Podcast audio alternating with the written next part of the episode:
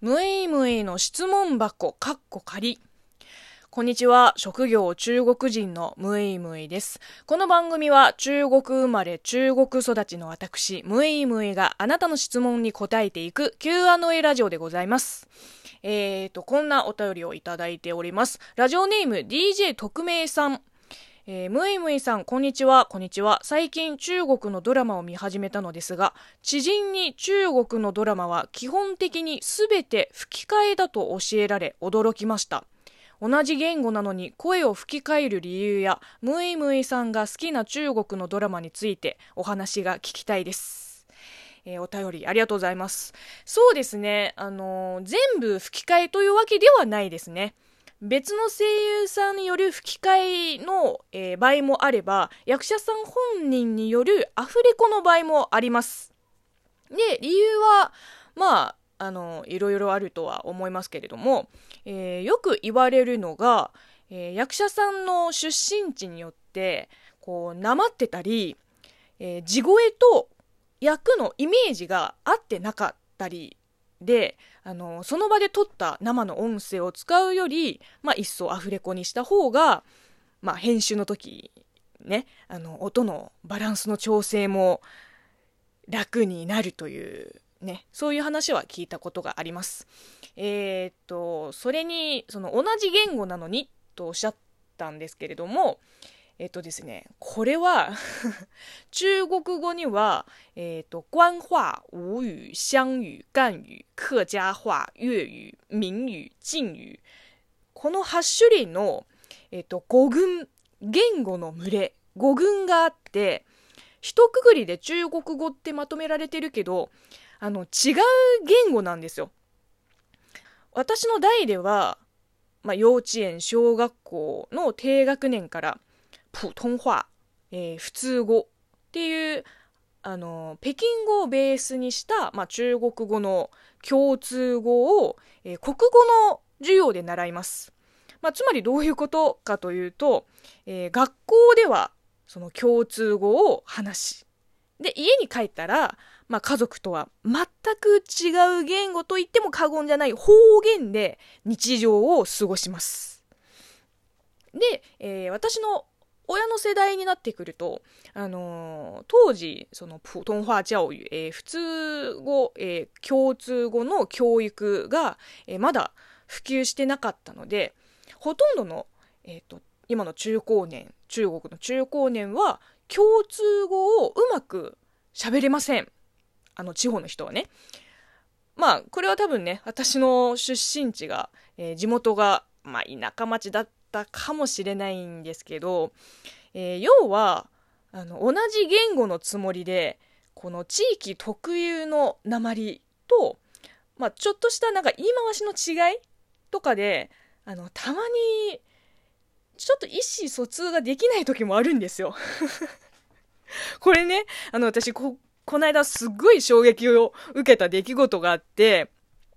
あの、この前、ポーちゃんのチャンネルで、アイドルオーディションの動画を撮ったんですけれども、その時のメンバーが、えー、ポーちゃん、私、シキン、えー、イーリンさん、ススさん。で、カメラのセッティングがまだ終わってないから、こうみんなそれぞれ準備したり、雑談したり、こう楽にしている時に、ススさんが、シキンに、バーってこう中国語で話しかけたの。で、ススさんの中国語って、割と結構早口だし、あの、たまに知らないネットスラングも使ってくるから、私とイーリンさんでさえ、なんかちょっとだけ、もうほんのちょっとだけよ、処理時間が必要なわけ。ちょっと考えなきゃ、あの、すって入ってこないっていう で、資金の顔を見てみたら、もう明らかに、きょとんとしてて、え？まさかと思って。あ、あれあれ？資金さん？え、あなた、もしかして、すすさんの中国語を聞き取れないの？って聞いたら、うん、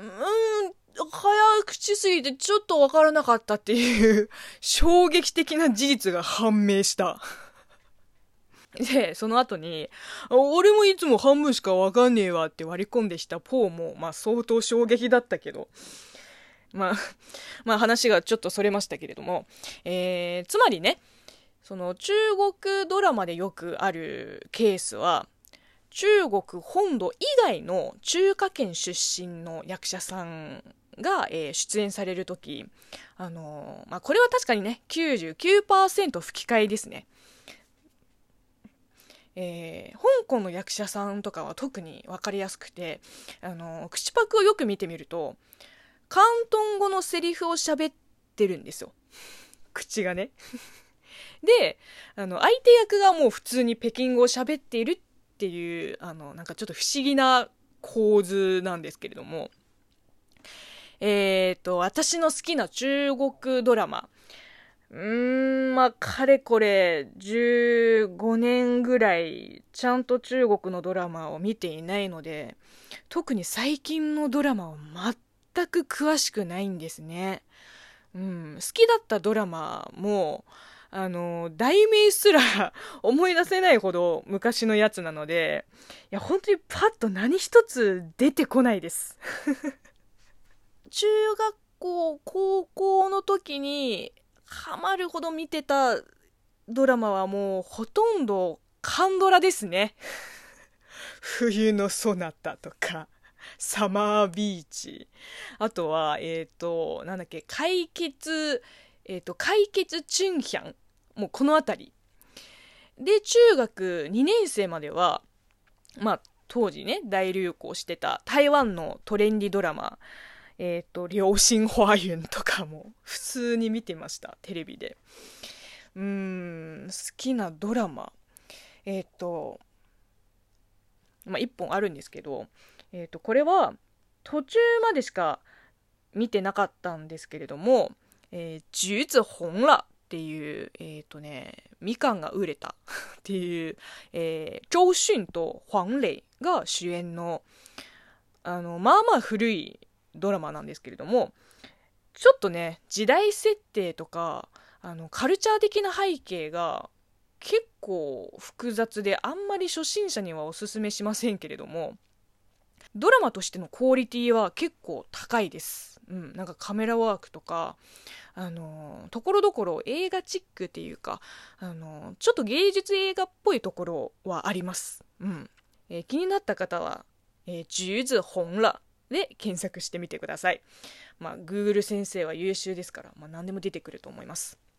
はい。というわけで、えー、この番組は引き続きリスナーの皆さんから普通おたやご質問、感想メール、テーマメールなどを募集しています。今週のテーマは2つあります。1つ目、私の好きな和歌、あなたの好きな和歌とその理由を教えてください。2つ目は、あの時お便りを送った〇〇です。しばらくお便りを送ってないなというリスナーさんから、その後どうなったなどの近況報告をお待ちしています。